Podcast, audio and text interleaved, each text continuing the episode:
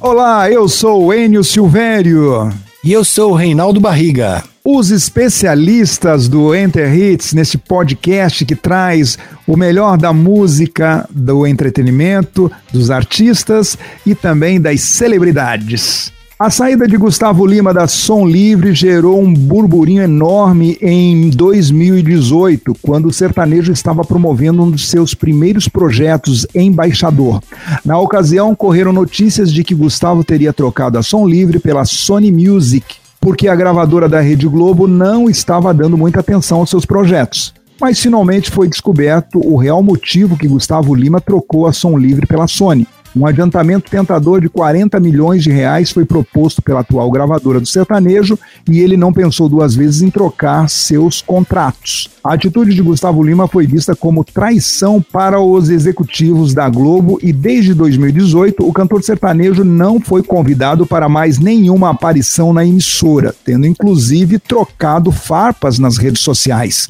Aqui, gente, o, o, Gustavo Lima, ele faz parte de uma geração de artistas da qual ele toma as decisões. Ele cercou, né, de profissionais, de executivos, né, que fazem os projetos, levam os projetos até ele e ele dá a última palavra. Desde o rompimento dele com o Marquinhos da Audio Mix, ele vem tomando esse tipo de atitude. E acho que é uma característica dessa nova geração de sertanejo. Assim acontece com a Marília Mendonça, que também a última palavra é dela. Acontece com o Luan Santana, que apesar do pai fazer uma ótima assessoria na carreira dele, a última palavra é sim do Luan Santana.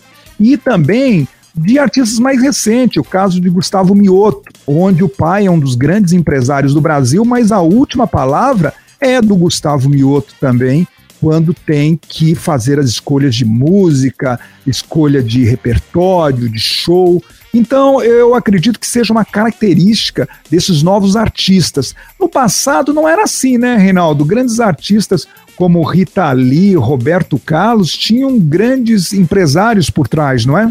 Exatamente, Enio, mas é, tem um, um, lado positivo, né, dessa nova realidade que você descreveu, muito positiva, né?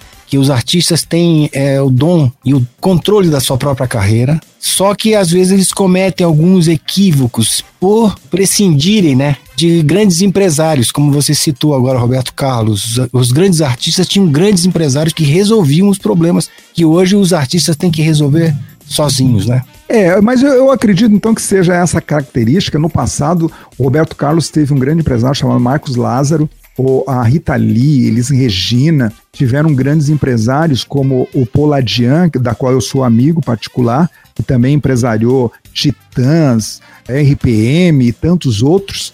Mas essa geração de hoje, ela tem tanta informação que ela se acha no direito, pelo menos a geração de sertanejo, de resolver sozinho esses grandes problemas, como é o caso de assinar contratos, mudar de gravadora, que já também não são mais gravadoras, são na verdade grandes empresas que administram conteúdos digitais. E lembrando que um dos maiores cantores do mundo, o Elvis Presley, foi fiel ao seu empresário desde o início até a morte, que era o Coronel.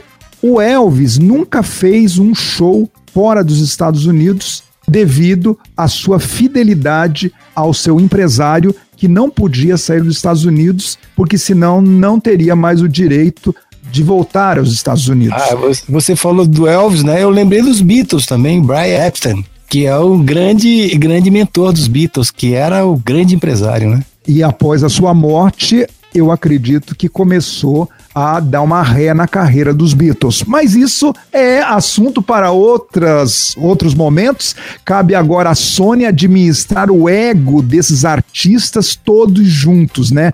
Temos lá Marília Mendonça, Luan Santana, Gustavo Lima, é, Barões da Pisadinha, agora o DJ Ives, todo mundo com ego inflado e a Sony Music com esse grande problema para resolver.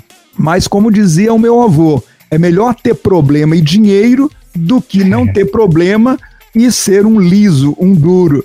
Exatamente, Enio. Eu dou parabéns ao Paulo Junqueiro, que é o presidente da Sony. Com essa nova modalidade digital, ele está tirando de letra. Muito bem, Paulo Junqueiro, nosso amigo, presidente da Sony Music, é, sendo muito agressivo, por assim dizer, nas contratações durante a pandemia, é a Majors que mais está contratando, está tendo faro, está tendo visão e espero que ele tenha saúde suficiente para pôr em prática os projetos de todos esses artistas que ele contratou para a Sony Music. Vida longa, Paulo Junqueiro, e um grande abraço. Já é.